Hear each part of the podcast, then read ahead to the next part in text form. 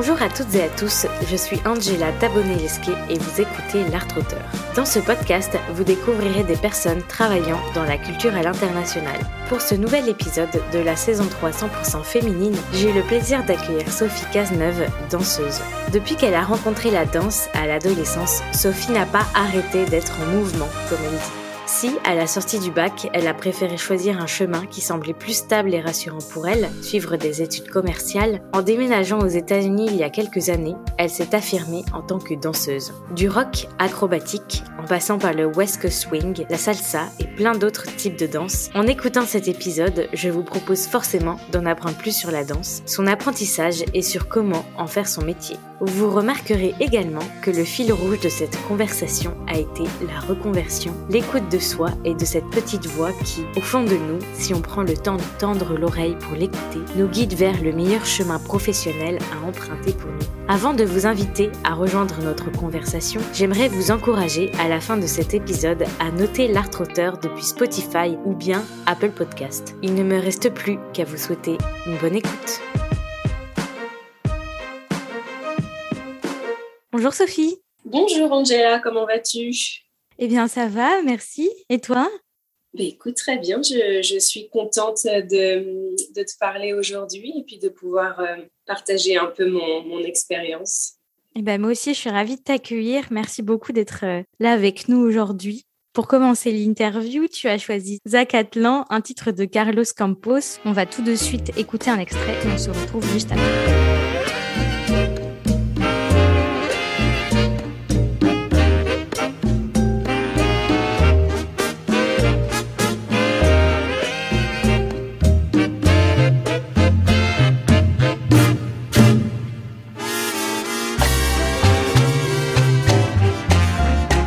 Tu as choisi ce titre? Euh, Est-ce que c'est un titre qui dit quelque chose sur toi en particulier? Eh bien, euh, cette chanson, euh, c'est celle qui m'inspire en ce moment parce que je, danse des danses latines.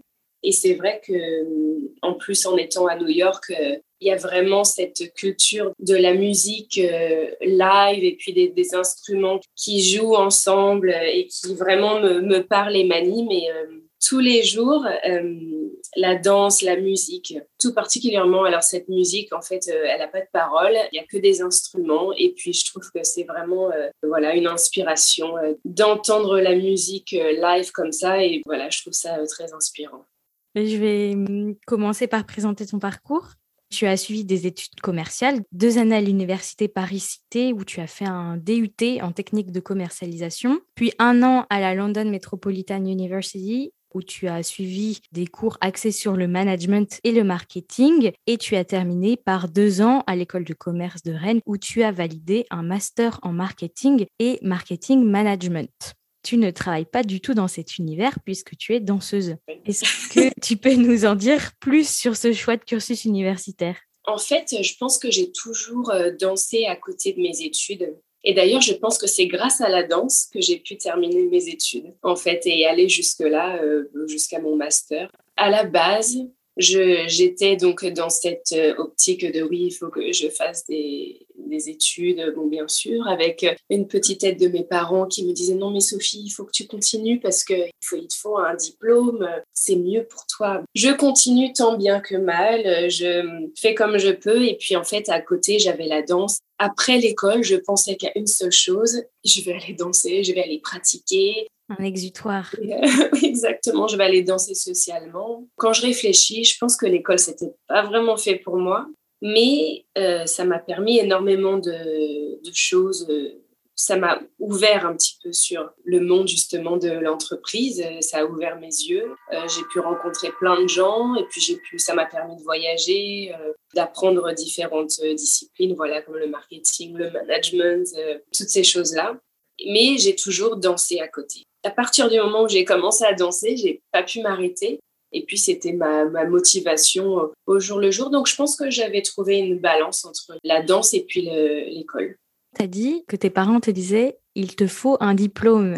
Mais par contre, avoir un diplôme dans la danse, c'était pas avoir un diplôme? Eh Oui, c'est une très bonne question. Bah, a, priori, non. Je pense que ma, ma famille avait peut-être peur que si je me lançais dans la danse, sans diplôme. Je crois qu'en fait, j'ai grandi avec cette idée que, au cas où un jour je ne pourrais plus danser, un diplôme c'était important. Au moins, je l'avais sur le papier et euh, je pourrais, euh, je pourrais m'en servir.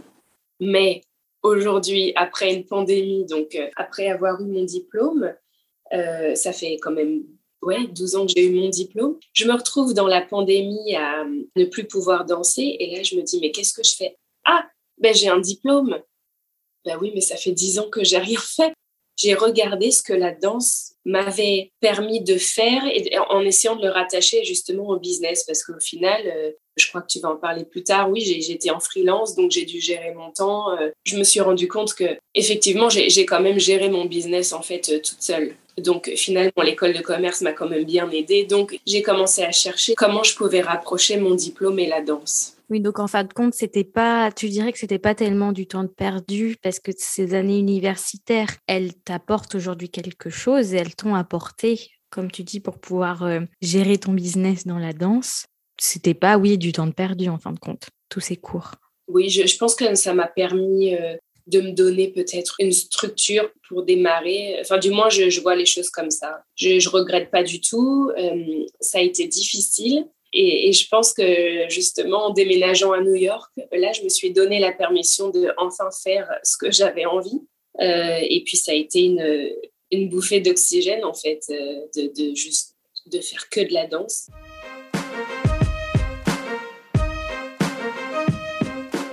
Et on vient d'en parler, tu as suivi une formation axée sur le commerce, marketing et management. Tu as ensuite eu quelques expériences dans ce domaine, comme par exemple vendeuse, assistante de relations publiques, manager de projet. Quand on regarde ton parcours professionnel, on voit plusieurs postes comme ceux-là.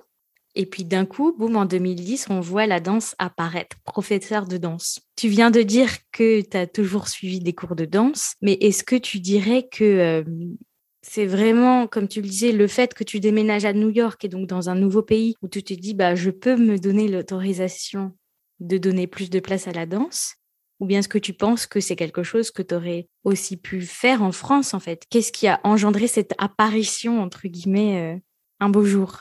Oui, non, en fait, euh, la vérité, c'est que ça n'a pas apparu un, beau jour. C'est que, comme n'importe qui, j'ai commencé à prendre des cours de danse. Je pense que j'étais au lycée déjà quand j'ai commencé à, prendre des cours de danse. J'ai commencé à danser, à faire des performances euh, en rock acrobatique avec mon, professeur de danse. Là, donc, j'ai commencé à performer, à faire partie d'une compagnie. Et puis ensuite, j'ai quitté cette compagnie. Euh, j'ai rejoint une autre école de danse et j'ai commencé à faire des compétitions de danse de couple peut-être qu'après cinq ans, avoir démarré la danse, à être sortie danser socialement, donc à performer, à assister mes, mes professeurs en cours, à faire des compétitions. J'ai commencé moi-même à enseigner. Et je pense que c'est vraiment arrivé par hasard. J'avais des copains qui donnaient des cours et donc à les remplacer euh, pour les cours de groupe, euh, même en donnant des, des cours de particuliers à peut-être des, des, amis.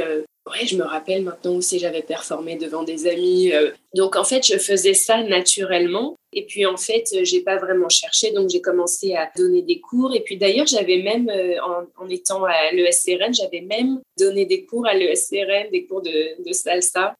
Avant de partir à New York, j'étais déjà dans l'enseignement, sans vraiment le savoir, je pense. Je le faisais parce que c'était sympa à faire, parce que j'aimais bien euh, les, performances et tout. Et puis, je pense qu'en en déménageant à New York, j'ai commencé à chercher dans le marketing et dans la danse. J'ai trouvé euh, ce poste de professeur de danse dans une école. Et puis voilà, on est, on est parti de là. Et puis, j'ai jamais trouvé dans le marketing. Donc, je me demande si c'est vraiment un hasard. Tu avais plus de détermination euh, et de volonté à trouver dans la danse. Je pense, ouais, sans, sans le savoir. Et c'était nécessaire pour toi de traverser l'Atlantique pour pouvoir euh, trouver un partenaire de danse, euh, faire ces compétitions? C'est une très bonne question. Bah, je vais juste raconter euh, vite fait les, choses ou la, tournure que les choses ont prise parce que je pense que je ne l'ai pas vraiment décidé. C'est juste arrivé. Avant de commencer l'école de commerce, j'ai gagné une green card. Donc une green card, permet de vivre aux États-Unis et d'y travailler. Je gagne cette green card et alors moi j'étais en Angleterre à ce moment-là et je me suis dit mais c'est pas possible. Moi mon plan c'est de rentrer en France. Euh, voilà, de faire mon école de commerce. Et là, alors pour le coup, j'étais vraiment déterminée à faire mon école de commerce. C'est vrai que ça me semblait la suite logique des choses.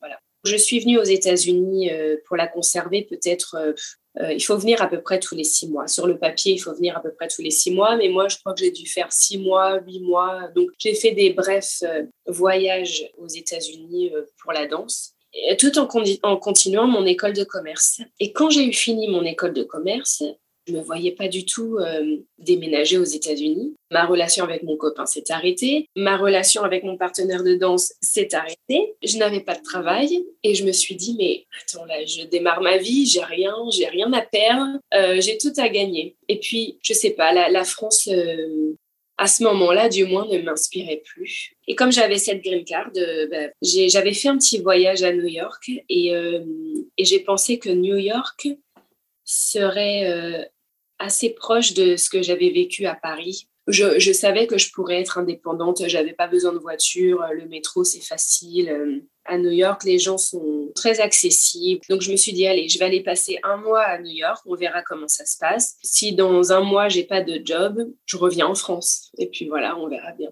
Et puis, au bout d'un mois pile poil, eh ben, j'ai trouvé euh, mon job dans la danse, justement. Et puis voilà, et après 12 ans, bah, je suis toujours là. C'était important, tu penses, d'avoir euh, ce si dans un mois? J'hésite, mais je pense que se donner des buts à court terme, c'est très bien. Euh, moi, personnellement, les buts à long terme, euh, un, déjà, ça me fait peur. Et puis de deux, ça me semble tellement loin que ça me semble difficilement atteignable. Moins stimulant peut-être aussi. Ouais, peut-être. Je ne sais pas. Pour moi, c'est plutôt c'est plutôt atteignable. Et c'est pour ça, je pense que aussi sans le savoir, je me suis dit non, allez, je me donne un mois pour trouver un boulot parce que quand même, je, connaissais personne. Je... Et je me rappelle quand j'ai été engagée donc pour donner mes cours de danse, euh, on m'a dit bon alors Sophie, tu vas donner des cours de West Coast Swing. Bon d'accord. Alors je faisais déjà cette danse-là. Je, fais plein de danses différentes donc de couple. On m'a dit ok. Et là je me suis retrouvée dans dans mon premier cours de danse où je devais apprendre une danse qui est américaine à la base, le West Coast Swing. Donc, apprendre à des Américains à danser le West Coast Swing. Moi, française, qui vient de déménager avec un accent euh, comme béton. Enfin, avec un accent super dur. C'était intéressant, ça m'a bien fait rigoler. Euh, ça m'a bien aussi stressé. Voilà, je, suis encore là j'ai, a priori, j'ai tenu le choc. puis ça et je, pense que j'aurais pu faire la même chose en France, mais je crois que j'avais besoin d'autre chose. J'avais besoin de voir autre chose, d'une autre expérience, d'une autre culture. Mais intéressant ce côté euh, objectif à court terme pour euh, se stimuler, euh, rendre la chose atteignable, quand a priori, en fait, déménager dans un autre pays où on connaît personne semble assez inquiétant en fin de compte. Tu es à New York, comme tu le disais. Tu as commencé par donner des cours. Tu donnes toujours des cours. Tu participes aussi à des compétitions de danse. Avant de parler un peu plus de ta casquette professeur de danse, je voudrais savoir pourquoi tu continues à faire des compétitions. Qu'est-ce que ça t'apporte? En fait, je pense que la compétition, ça m'a toujours animée dans le sens où euh, ça a été un fil conducteur un peu pour moi. Ça m'a permis de rester motivée à prendre des cours de danse, à m'améliorer, à aller pratiquer tous les jours, euh, à vraiment euh, vivre l'expérience de la danse avec cette structure en fait. Parce que quand on fait de la compétition je pense qu'il faut quand même avoir une certaine structure être dédié avoir une rigueur et je pense que dans l'ensemble la, danse et la compétition m'ont donné cette structure dans, la vie. En fait elles, m'ont appris la vie elles m'ont permis de voyager de rencontrer des gens. Et puis euh, aussi bon je fais de la compétition alors dans à l'heure actuelle en latine et aussi en, West Coast Swing. Et donc le West Coast Swing, c'est un peu plus social, alors que les danses latines, j'ai mon partenaire euh, attitré qu'on pratique ensemble euh, tous les jours. Et donc quand je fais des compétitions de West Coast Swing, j'y vais et je trouve un partenaire euh, sur place, ou même il y a ce genre de compétition où on, change de partenaire, donc on rencontre son partenaire sur la piste de danse. Et bon, il y a, des avantages et des inconvénients, je pense, avec les compétitions, mais je pense vraiment que je me donne encore trois ans et puis après, ça suffit. Mais j'apprends énormément. Euh, j'apprends énormément à justement à être une team avec mon partenaire de danse, euh, à, essayer de suivre euh, justement une structure, donc comme je disais, d'aller pratiquer tous les jours. Et puis après, il faut planifier quelle compétition on veut faire et puis sur quoi on va se concentrer. Est-ce que sur cette compétition, on veut peut-être, on veut faire que de danser et de s'exprimer, ou bien la prochaine compétition, on va plutôt se centrer sur euh, bon ben je vais faire attention à des choses simples. Je vais faire attention à danser pour l'audience cette fois ou euh, ou cette fois peut-être cette compétition. Je vais faire attention à juste pointer mes pieds. Voilà. Donc ça vraiment donne un, un, but justement. Ça aide je trouve à continuer à devenir meilleur en fait. C'est ça le but à, à devenir meilleur mais dans le sens à continuer d'apprendre en fait. Voilà. Est-ce que tu penses que en donnant tes cours, ça te permet pas forcément de continuer à apprendre? Si, énormément. Euh, donc j'adore apprendre et donc j'adore partager. Et donc du coup, je partage et j'apprends. et donc, euh, ouais, non, c'est vraiment chouette. Mm. Quel genre de personne vient prendre des cours avec toi? Euh, Enfin, ou quel genre, ou même quel âge? J'ai vraiment de tout. Des gens qui viennent donc pour des danses de mariage. J'ai des gens qui aiment juste danser et puis euh, aiment euh, donc s'améliorer et donc ils sont plutôt euh, axés sur la, le, côté social de la danse. Donc le but c'est de rencontrer des gens, bah, de bouger le corps et puis de danser avec des gens différents, de danser aussi peut-être des danses différentes. J'ai aussi des gens qui viennent qui sont un peu plus axés justement sur le côté compétitif où, euh, où, là, du coup, on va peut-être parler un petit peu plus de technique et de, par exemple, préparation mentale. Euh. Après, j'ai des gens euh, qui viennent plus pour des chorégraphies. là, par exemple, cette semaine, je vais donner des cours pour des professeurs, en fait, qui ont besoin de plus de connaissances en West Coast Swing. J'ai de tous les âges, toutes les tailles. Je dois dire que les, les danses sociales, c'est vraiment accessible à tous. Et toi, du coup, donc il y a un, petit peu plus de 14 ans, quand tu t'es lancé en tant que professeur de danse, tu as choisi le statut freelance. Est-ce que tu peux nous dire pourquoi tu as choisi ce statut? Est-ce qu'il t'apporte certains avantages ou même certains inconvénients? Oui, alors en fait, euh, je, c'est pareil, je l'ai pas vraiment choisi. En fait, euh, je pense que c'est arrivé comme ça. J'ai commencé à donner, allez, deux heures de cours par semaine. Euh, je vais pas m'appeler professionnelle. Enfin, je me pensais pas professionnelle à l'époque quand j'ai démarré à donner des cours. Avec le temps, je pense que j'ai vraiment pris conscience que c'était devenu mon travail, mais encore une fois, j'ai du mal à appeler ça mon travail. C'est la façon dont je gagne de l'argent, mais j'aime ce que je fais et donc, je c'est, je, sens pas ce côté lourd du travail, peut-être d'ailleurs que je sentais quand, je, quand j'ai fait ces stages de fin d'études ou, là, oh là, ou même quand j'allais à l'école. Euh, oh, il fallait se lever le matin, j'avais pas très envie. Alors que là, euh, bon, je me le dis quand même un peu moins. Il y a quand même des matins où c'est un peu difficile, mais en règle générale, je. Donc, ouais, en fait, mon emploi du temps n'est jamais le même. Donc en fait, ce statut, juste pour retourner au statut de freelance, j'ai juste continué comme ça. J'ai jamais vraiment euh, regardé euh, à, monter mon entreprise. Et je pense que dans freelance, il y a free. Et je pense que c'est toujours ce que j'ai été et, et je me sens pas d'être attachée à, un statut particulier en fait. J'apprécie à, pouvoir gérer mon emploi du temps. Donc les, les avantages et les inconvénients, c'est vraiment gérer son emploi du temps, c'est travailler avec les gens avec qui on a envie de travailler, donc ça dans les avantages. Ouais. Et ça peut aussi être un inconvénient dans le sens où euh, bon bah, des fois euh, c'est un peu light quoi. On n'a pas trop de boulot et donc ça m'a appris à, à essayer de ne pas trop m'inquiéter parce que au final je vois bien que j'ai parfois des semaines qui sont assez légères et des semaines qui euh, sont très pleines. Et au final, quand je regarde donc donc après 12 ans, on va dire de d'être professeur de danse à temps complet ou bien même danseuse, il y, a toujours quelque chose. En fait, j'ai l'impression qu'il y a une, une balance, en fait, vraiment un équilibre qui se crée où je dois dire que bon, il faudrait quand même pas que je m'inquiète. voilà. Et puis, en discutant d'ailleurs avec un de mes professeurs, il me disait aussi la même chose que euh, lui, ça fait peut-être, euh, je sais pas, 20 ans, 30 ans qu'il donne des cours de danse, euh, qu'il est dans le monde de la danse, et puis que c'est vrai que ça s'équilibre quand même tout le temps. Et je pense que le but, c'est de d'apprécier ce qu'on fait, Personnellement, euh, je peux pas me forcer à, à, faire des choses qui me plaisent pas. Il y a des fois des choses qu'on est obligé de prendre ou qu'on n'a pas forcément envie de faire, mais ça reste quand même toujours dans la limite de l'acceptable. Cette insécurité, le côté euh, d'insécurité du freelance, je pense que ça serait l'inconvénient, mais la liberté n'a vraiment pas de prix et je pense que c'est pareil. C'est l'une des choses qui est plus importante pour moi que peut-être euh, d'avoir mon, mon compte en banque hyper rempli. Parce qu'au final, j'ai toujours ce dont j'ai besoin on pourrait peut-être remettre en question c'est quoi la définition du succès? Ben, je suis pas encore championne de danse et je suis pas euh, millionnaire et je suis libre et puis euh, j'ai tout ce dont j'ai besoin. je suis contente et je suis entourée de gens avec que j'apprécie. Tu as associé le travail avec un côté lourd alors que j'ai l'impression, en tout cas dans mon entourage, que de plus en plus, on tend vers faire un travail passion, un travail qui, pour lequel on est content de se lever et donc, je trouve ça super euh, intéressant de voir que toi, tu n'arrives pas à appeler ton travail travail parce que c'est pas le travail. Exactement. Cet inconvénient d'insécurité, en fin de compte, tu le gères euh, avec l'expérience et en échangeant avec d'autres personnes qui ont ce statut aussi, puisque tu disais que tu avais un professeur qui t'avait dit Oh, mais c'est normal euh, d'avoir des semaines vides. Oui, exactement. On apprend à faire confiance en fait. On ne peut pas vivre en s'inquiétant tous les jours.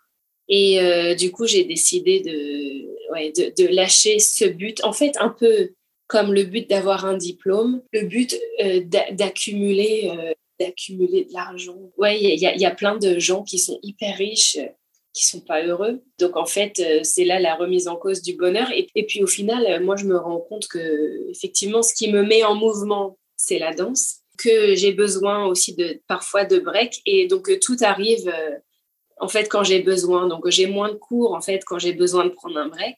Et puis euh, quand j'ai de l'énergie ou là je sens que oh, ok il faut il faut y aller. là tout d'un coup j'ai des nouvelles opportunités et puis et puis d'ailleurs des choses auxquelles je je m'attendrais pas forcément. Tu parlais de rock acrobatique, West Coast swing, de latine. Tu as découvert comment tous ces styles et pourquoi tu t'es orienté vers ces styles-là? Oui, je, me suis toujours posé la question d'ailleurs, pourquoi je me suis orientée vers la danse de couple? Je ne sais pas. Je pense que quand même, danser avec les autres, c'était peut-être un moyen pour moi de me connecter aux autres parce que j'ai quand même toujours été un peu timide. La danse de couple n'engage pas forcément à parler, c'est juste partager un moment euh, avec l'autre qui dure euh, le temps d'une danse et puis, euh, des fois, ça, ça marche, et puis des fois, ça marche pas. D'ailleurs, si ça marche pas, ça veut pas dire qu'on n'aura pas d'autres danses avec cette personne, mais c'est euh, découvrir, je pense, d'autres gens sans, sans nécessairement parler, déjà. Et puis ensuite, euh, le...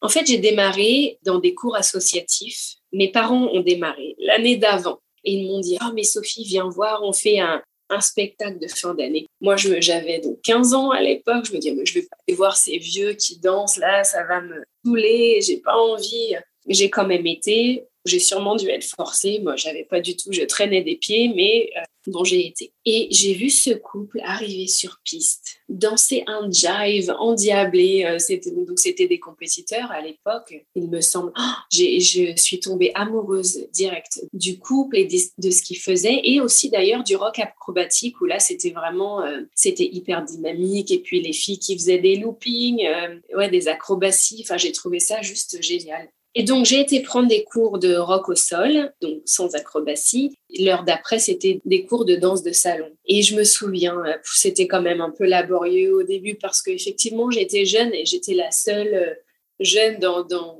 dans le cours. Mais euh, au final, j'étais quand même pas trop mal à l'aise, bizarrement j'ai continué à danser et puis après j'ai commencé à danser avec mon professeur de danse. On faisait des, des démos de rock acrobatique. J'ai quand même continué à danser les danses de salon. Pour ceux qui connaissent pas, il y a cinq latines et cinq standards. Donc les danses latines, elles regroupent le cha-cha, la rumba, le paso doble, le jive et euh, la samba. Et en danse standard, on a le tango, la valse, le slow foxtrot, le quick step et la valse viennoise. Donc j'ai appris tout ça euh, de façon sociale. Mais après, toutes ces danses-là, elles peuvent être faites au niveau compétitif.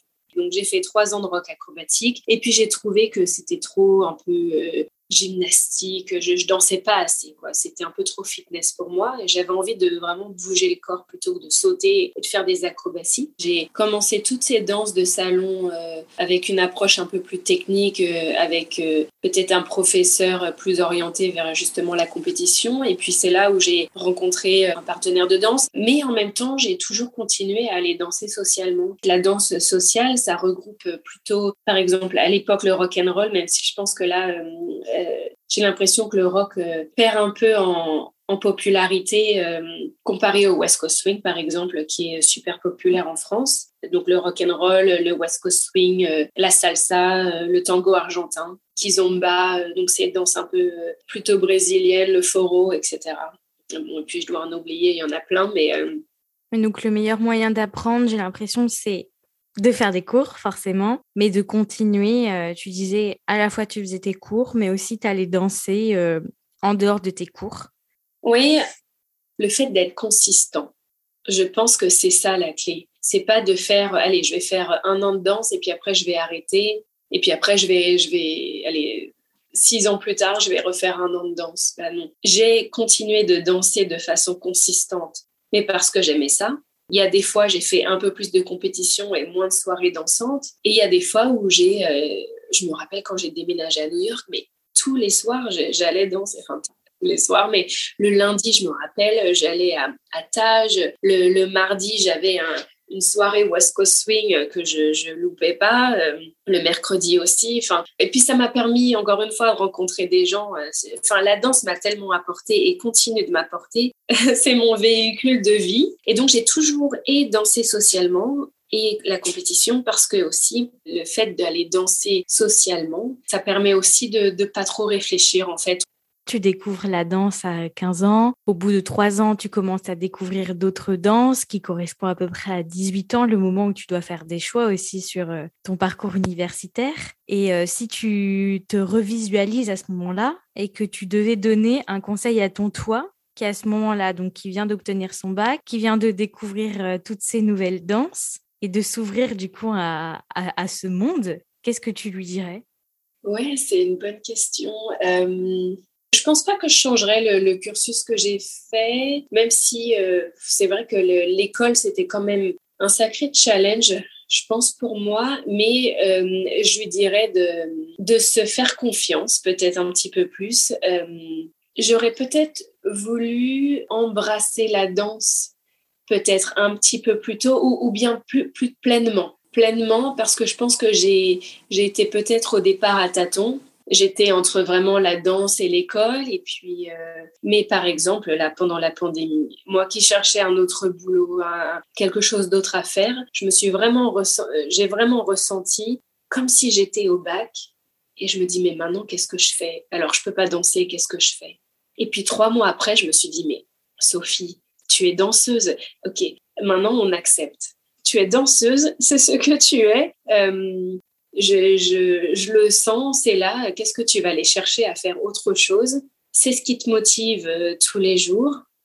Donc, danse, apprends la danse, euh, fais tout ce qui touche à la danse et puis, euh, puis on verra bien où ça t'amène. Je pense qu'après le bac, je pense que ça fait peur à tout le monde. On leur demande, mais, mais qu'est-ce que tu vas faire dans cinq ans?